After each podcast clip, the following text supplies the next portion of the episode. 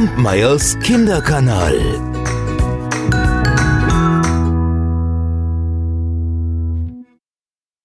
Heute möchte ich euch ein Märchen erzählen, was ich als Kind schon sehr geliebt habe. Denn da lebten einmal ein König und eine Königin und die wünschten sich nichts sehnlicher als ein Kind. Jeden Tag sprachen sie darüber. Ach, wenn wir doch nur ein Kind hätten. Aber sie bekamen keins. Und eines Tages, da saß die Königin an einem Brunnen, da steckte mit einem Mal ein Frosch seinen Kopf heraus, sagte Frau Königin, ehe ein Jahr vorübergeht, werdet ihr eine Tochter bekommen. Und tatsächlich, genau wie der Frosch gesagt hatte, geschah es. Die Königin bekam eine Tochter. Und dieses Mädchen war so schön. Der König, der wusste, der wusste mit seiner Freude gar nicht wohin, und so beschlossen sie ein großes Fest zu feiern. Die Freunde, die Verwandten, die Nachbarn, alle sollten sie kommen, und nicht nur die, nein, auch die weisen Frauen, die wurden eingeladen, denn sie sollten ja das Kind mit all ihren Gaben beschenken. Jetzt war es aber so, dass sie nur zwölf goldene Teller hatten. Sie suchten das ganze Schloss ab, aber es blieben nur zwölf. Und weise Frauen, die müssen von goldenen Tellern essen. Naja, jetzt gab es dreizehn weise Frauen und nur zwölf goldene Teller, was sollten sie tun? Also haben sie nur zwölf eingeladen. Na, wie auch immer das Fest das wurde. Das wurde ein Erfolg, ein rauschendes Fest war das. Es wurde getrunken und gegessen und gesungen und getanzt. Und alle amüsierten sich ganz prächtig. Und als es jetzt fast zu Ende war, da standen die weisen Frauen auf und traten an die Wiege des Mädchens, um ihm die guten Wünsche zu überbringen. Die eine, die wünschte dem Mädchen Schönheit, die andere Reichtum, die dritte Tugend, die vierte Fröhlichkeit. Ach, die wünschten diesem Mädchen alles, was man sich wünschen konnte. Und die Elfte hatte gerade ihren Wunsch ausgesprochen. Da ging mit einem Male die Türe auf, alle blickten hin und die dreizehnte weise Frau rauschte herein, ohne irgendjemanden eines Blickes zu würdigen, ging sie bis vor zur Wiege, schaute auf das Mädchen und sprach nur Die Königstochter soll sich in ihrem fünfzehnten Jahr an einer Spindel stechen und tot umfallen. Mehr sagte sie nicht, drehte sich um und verließ den Saal. Alle waren starr vor Schreck. Doch schließlich trat die zwölfte Fee hervor, die hatte ihren Wunsch noch übrig. Und so sagte sie, ich kann den Spruch nicht aufheben, aber ich kann ihn mildern. Es soll kein Tod sein, sondern ein hundertjähriger tiefer Schlaf, in den die Königstochter fällt. Und dann war das Fest zu Ende. Und der König, der ja sein Kind vor diesem Unglück bewahren wollte, der ließ all seine Boten ausschwärmen und im ganzen Königreich mussten sämtliche Spindeln verbrannt werden. Und so wuchs das Mädchen heran. Und tatsächlich, all die Wünsche der weisen Frauen erfüllten sich an ihr. Es war schön, es war freundlich, es war fröhlich. Ach, es war einfach eine Freude, dieser Königstochter zuzuschauen. Und deswegen wundert es mich, dass genau an ihrem 15. Geburtstag der König und die Königin nicht daheim waren. Wahrscheinlich haben sie gerade noch das Geburtstagsgeschenk besorgt. Auf jeden Fall war das Mädchen ganz alleine zu Hause. Und neugierig war es natürlich auch.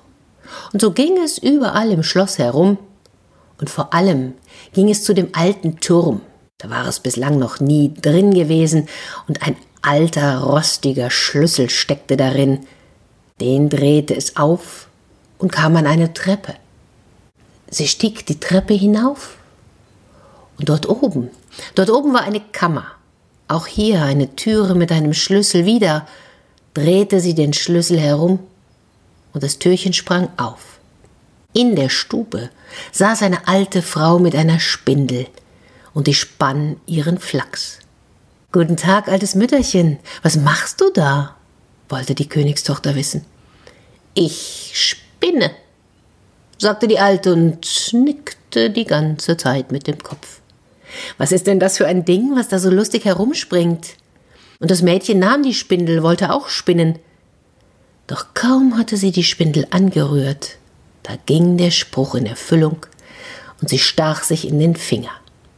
Zum Glück stand ein Bett genau dort, Und so fiel sie hinein und fiel in einen tiefen Schlaf. Und dieser Schlaf, der verbreitete sich über das ganze Schloss.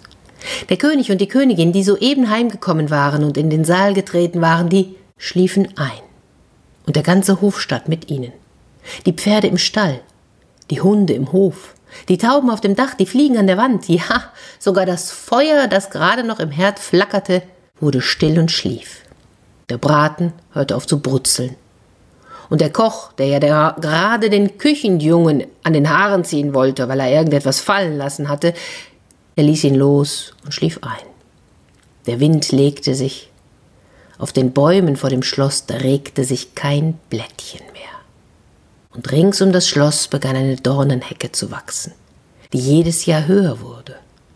Und schließlich das ganze Schloss umzog und darüber hinaus wuchs, und nichts war mehr zu sehen, nicht einmal mehr die Fahne auf dem Dach. Aber es ging das Gerücht, das Gerücht oder auch die Sage von dem schönen, schlafenden Dornröschen. So wurde die Königstochter mittlerweile genannt, und von überall her, da kamen die Königssöhne und wollten durch die Dornenhecke in das Schloss, um die Königstochter zu befreien. Es gelang ihnen nicht, die Dornen hielten sie fest, und die Jünglinge blieben darin hängen. Sie konnten sich nicht wieder losmachen, und, und die meisten starben eines jämmerlichen Todes. Nach vielen, vielen Jahren kam wieder einmal ein Königssohn, und er hörte, wie ein alter Mann von der Dornenhecke erzählte, es soll ein Schloss dahinter sein und darin eine wunderschöne Königstochter. Und die schliefe schon seit hundert Jahren, und mit ihr der König und die Königin und der ganze Hofstaat.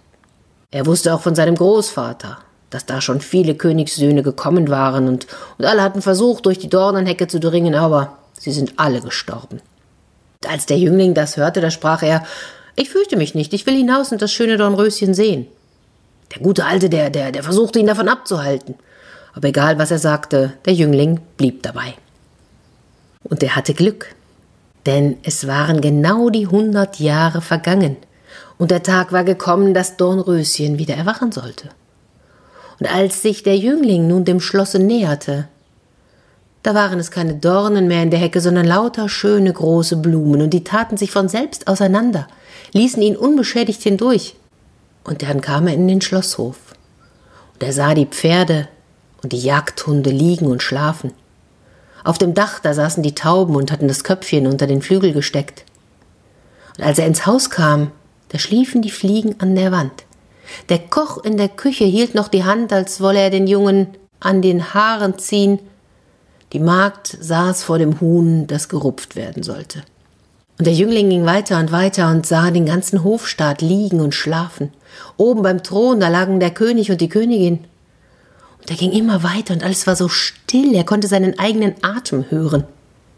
Und schließlich gelangte er zu dem Turm, öffnete die Türe, und als er oben in der Stube ankam, da, da lag Dornröschen auf dem Bett und schlief. Und tatsächlich, dieses Mädchen war so schön, dass er es die ganze Zeit anschauen musste. Und so beugte er sich hinüber und gab dem Mädchen einen Kuss. Und kaum, kaum, dass er ihm diesen Kuss gegeben hatte, da schlug Dornröschen die Augen auf und blickte ihn an. Ganz freundlich schaute sie, ganz freundlich schaute er. Und schließlich gingen sie zusammen herab. Da sahen sie, wie der König erwacht und die Königin und der ganze Hofstaat. Und alle, alle staunten mit großen Augen. Die Pferde, die standen im Hof auf und rüttelten sich, die Jagdhunde, die sprangen und wedelten, die Tauben auf dem Dach, die zogen das Köpfchen unterm Flügel hervor, bewegten die Flügel und flogen ins Feld. Die Fliegen an den Wänden krochen weiter, das Feuer in der Küche erhob sich, flackerte und kochte das Essen. Der Braten begann wieder zu brutzeln. Der Koch gab dem Jungen eine Ohrfeige und die Magd rupfte das Huhn fertig. Und da wurde die Hochzeit des Königssohns mit Dornröschen und die Hochzeit von Dornröschen mit dem Königssohn gefeiert.